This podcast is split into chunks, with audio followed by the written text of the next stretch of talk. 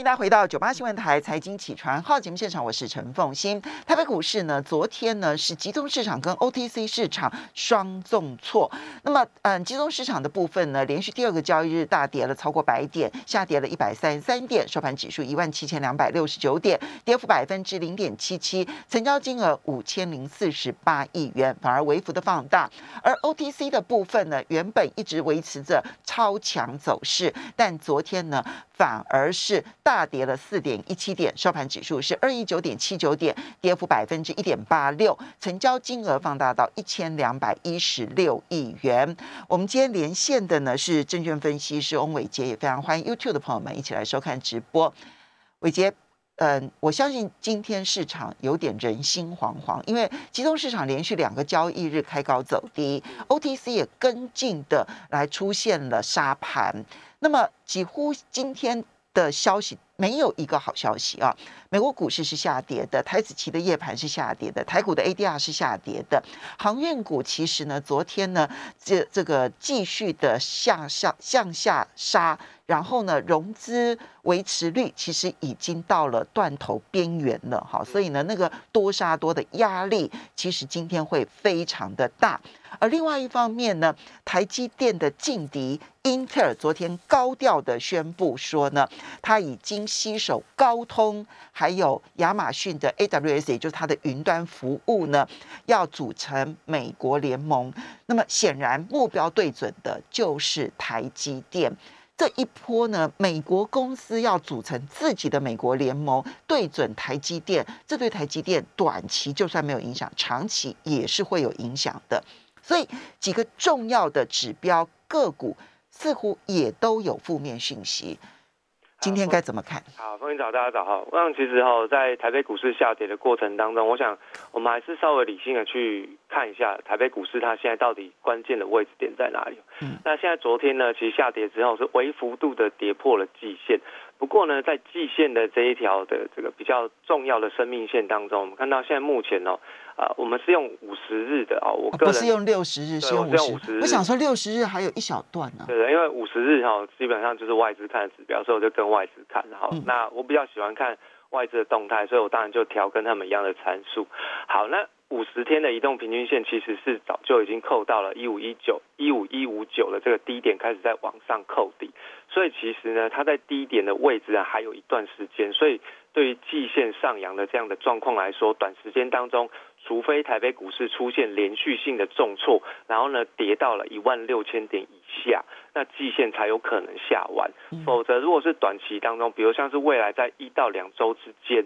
如果台北股市短期的跌破季线，其实大家也不用太过担心。那五十日均线的这个位置是在于？啊，现在目前就刚好打在昨天的收盘点的位置。一万七千两百六十点左右，而且这个位置点呢非常非常接近我们之前跟大家讲过六月二十一号这低点。那六月二十一号这个低点其实非常非常的重要哈。那虽然说目前看起来呃跌破了这个七月二十一号的低点之后呢，可以计算小波段的跌幅满足。那我帮大家计算完之后，它就刚好打在六月二十一号这低点的附近。所以我们预估哦，大概是在六月二十一号这低点附近。也就是现在在季线这附近哦，应该会有初步的一个止跌的机会。不过当然不排除短期在市场上的这个恐慌情绪过剩的一个过程当中，有可能会短期的跌破。可是它也不可能会出现比较难啊，应该说不是说不可能，而是说比较难出现连续性的下跌，然后去跌破我们刚刚讲的那种比较差的情况，就是直接跌破一万六千点以下，然后回撤到前坡低点。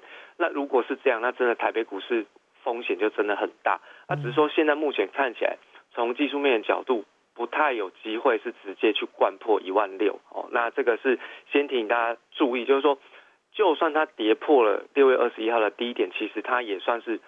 短波段的一个跌幅满足的低点，那可能会有初步止跌的机会。那当然，这个机会要配合盘面上的结构。那等一下我们该告诉大家。好，六月六月二十一号的低点是一七零二三，我们就用一万七千点，对不对？哈，距离现在还有一点点的距离。对。那你你的你的看法是说，第一，如果跌破季线，先跌破季线，然后就算跌破六月二十一号的季线。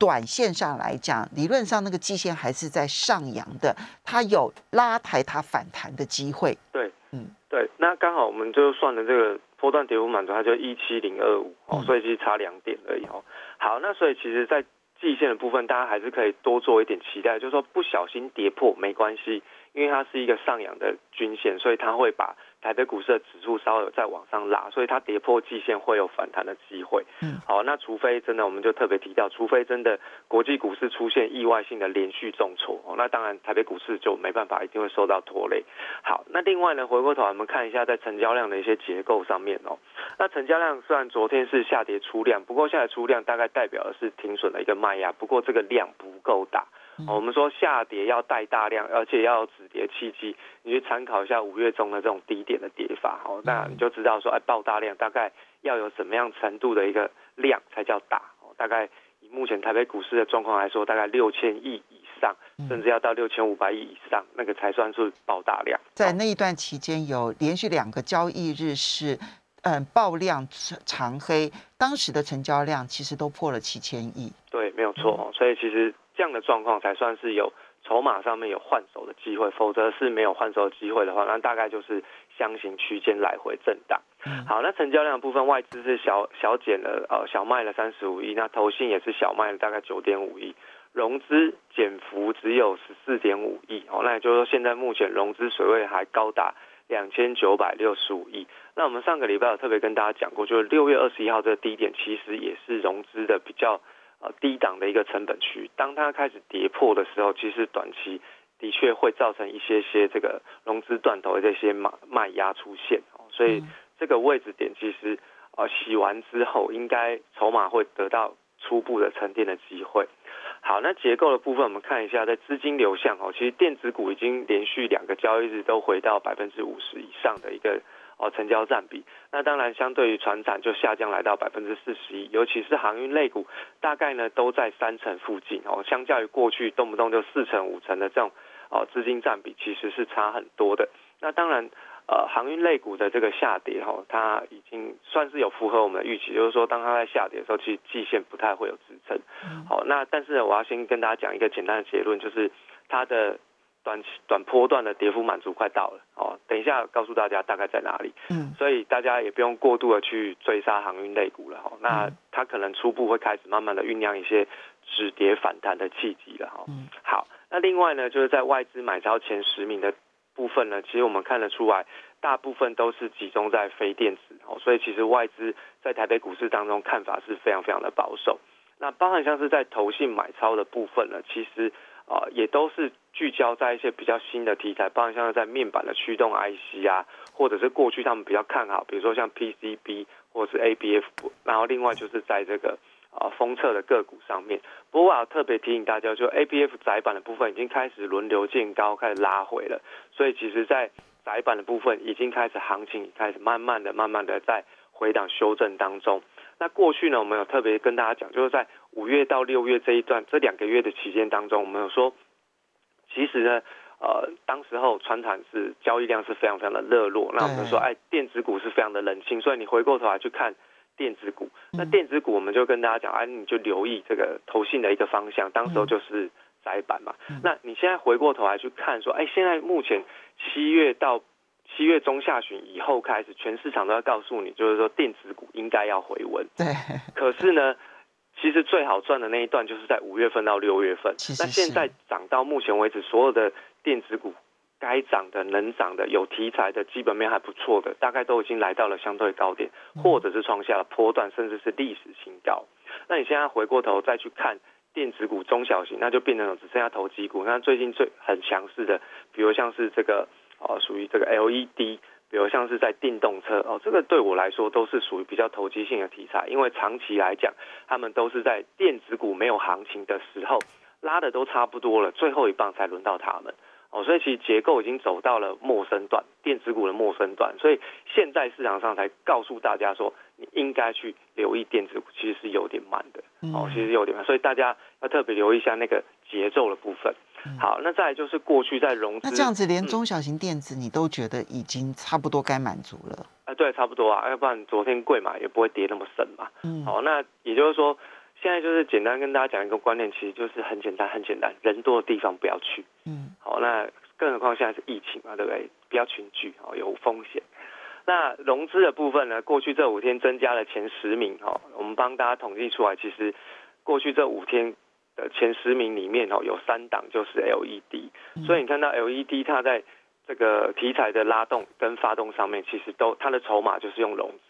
所以其实要特别留意的是这些 LED 的这些相关的个股，包括像是光磊、光磊啊、鼎元、哦富彩、红旗呀，这一些都其实都是过去。在这个 LED 族群当中要发动的一些指标股，所以其实，在呃最近的这个筹码进驻的过程当中，大家还是要特别留意一下它的融资低点，尤其是像光磊啊，它的融资已经开始出现退场的一个现象。那包含像是在这两天二十六号、二十七号的大量低点区，也都不能跌破，因为都是融资进场的位置点。所以如果他们能够守得住这些大量的低点，那基本上短期都还有 LED 表现的空间。可是如果一旦不小心跌破守不住，那当然融资也会开始快速度的退场。所以对于投资朋友来说，就算你发现到 LED 哎最近表现很强势，也不用急着去进场，因为它是落后补涨的个股。那落后补涨的个股，它会涨多久我们不确定，因为真的能够涨比较久的已经发动结束了啊，剩下甚至现在人家已经在这个见高回档修正当中哦。所以其实这个节奏上面大家还是要稍微掌握一下。嗯。所以呢，从昨天的盘面上面呢，呃，大概过去这一个多月，我们其实曾经跟大家提醒过，就是，呃，船产虽然这么这么的热，但是 它的这个似乎已经呈现出了一些问题，可能要转向中小型电子，跟着投信走。好，这一两个月下来是如此，但是现在你反而又要转向了，对不对？好，我们稍微休息一下，等一下回来跟伟杰一起来提。欢迎大家回到九八新闻台财经起床号节目现场，我是陈凤欣，在我们线上的是证券分析师翁伟杰，也非常欢迎 YouTube 的朋友们一起来收看直播。好，当然现在呢跌到这样的程度呢，开始出现了人心惶惶。不过伟杰认为呢，那么季线从技术上来看的话，其实它会就算跌破了季线，甚至跌破了一万七千点，它是有机会有一点反弹的。哈，但是呢。反弹的对象还是必须要选好，对不对？哈，对，我们就来好好的请大家来把你的资金先控管好，就你那个风险，你一定要控管好你的资金，好水位千万不可以全压进去，否则的话，你连调整的空间都没有。没有错。好，那嗯，我们就来呃盘点各样产类好了。嗯，先从航运开始盘点，因为刚刚已经预告说，你觉得它的。跌幅满足点应该快到了，但它现在可能会不会出现一波融资的断头多杀多，而导致它超跌呢？呃，有可能哦，这是有可能的哈。那当然，呃，融资多杀多完了之后，其实筹码沉淀反而会有利于它超跌之后的反弹行情哦。所以其实现在目前市场上大家对于这个货柜三雄其实是越来越失望哦。那等到失望到透顶的时候，就是它。要比较酝酿要反弹的契机，哦那当然，我们刚刚特别跟大家讲，我帮大家算过，它大概跌幅满足点哦，呃，大概会跌破季线，这是没有问题的哈。那另外呢，它就跌幅满足点，大概这三家公司初步我计算大概都是在六月中的那个起涨点附近，哦，大概就是在六月中起涨点附近。我们以长荣为例，好不好？长隆的话呢，大概就是在这个，我看一下，好，长隆大概就是在这个大概一百出头的附近，然后大概就一百出头的附近，就是六月六月初不是有个平台整理区嘛？这个平台整理区这附近，那当然打到这里呢，六月初的平台附近区，我们以六月二号为例的话，它当时收盘是一百一十。对不对？哈，对，没错，所以就在这附近。对，就在这附近。哈，那当然，呃，我们刚刚特别提到这个货柜三雄的这个融资的问题哦。那所以其实就算打我我说的是跌幅满足，跌幅满足是说初步跌到这边应该会有机会止跌，但是不排除会有一些其他因素造成它超跌。那如果它超跌，那市场上一定是非常非常恐慌。那我只是跟大家讲，如果跌到这边以下，那就是有机会酝酿出超跌之后的反弹行情。哦，所以其实大家可以稍微留意一下，呃，现在目前呃这个如果说手上还是有船票投资人，可能短期当中你就不用太过紧张，这边这边也不要再杀低。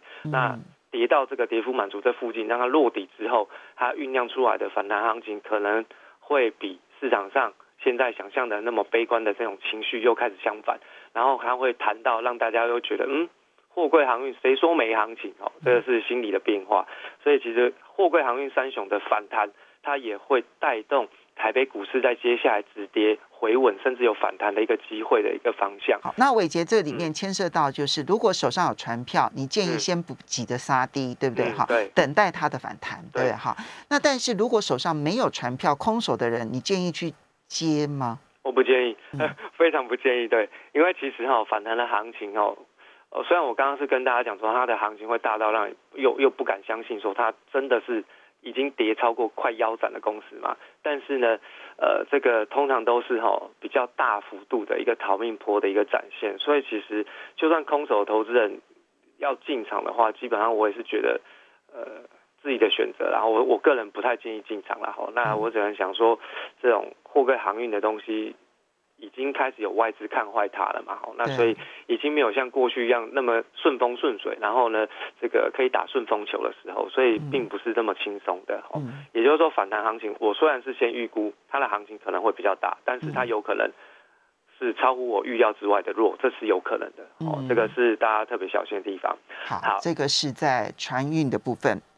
对。那另外呢，在这个联发科电子股的部分，我们先讲大型的好了哈。联发科因为昨天开法说会，那所以我就简单跟大家报告一下，我们之前跟大家讲过电子股下半年会旺季不旺的说法，其实在昨天的联发科的法说会上面，他已经讲出来了。好，那就是说，它虽然是上修全年度的营收，从 Y O Y 哈，就是年增率百分之四十上修了百分之四十五，可是。呃，它的第三季哦，它会出现大概季增只有大概百分之五以下的幅度，换言之，相较于过去的一个季增率来讲，是相对比较偏低。因为第三季应该是旺季，结果第三季跟第二季只有成长百分之五，没有错。好，那这个其实就是我们刚刚我们之前有特别提到，就是它是高基期的一个效应。哦，那去年的基期比较高，那进入到第四季之后呢，它就会出现季减。百分之十四到百分之二十三的一个状况，所以呢，确定下半年就是旺季不旺。那如果 IC 设计的这个联发科，它是一个消费型电子产品的最上游哦，那它是供给手机的市场，那它都告诉你下半年哦，这个它会有旺季不旺的效应。那事实上就会告诉各位，手机其实在下半年卖的不会太好。那